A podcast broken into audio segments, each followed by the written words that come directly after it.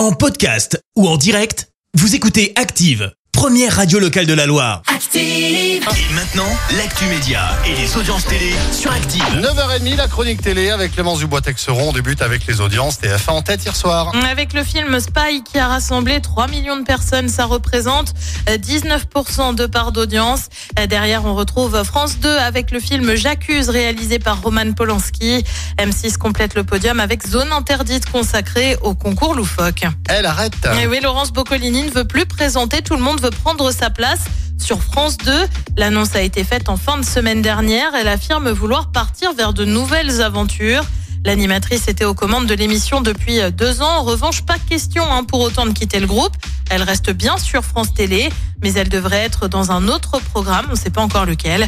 À noter qu'on ne sait pas non plus qui présentera Tout le monde veut prendre sa place en septembre.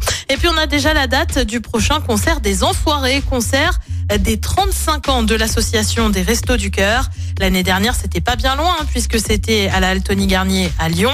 Cette fois-ci, c'est Bordeaux qui a été choisi pour le prochain concert. Il y aura plusieurs spectacles entre le 17 et le 22 janvier 2024 pour une diffusion sur TF1 comme d'habitude prévue en mars 2024. Allez, le programme ce soir, c'est quoi? Et bah sur TF1, ça sent déjà un peu les vacances puisque c'est Joséphine Ange Gardien. Sur France 2, une série aussi avec Abyss. Euh, sur France 3, c'est le film Petit Pays, film adapté euh, du Goncourt des lycéens de Gaël Faye.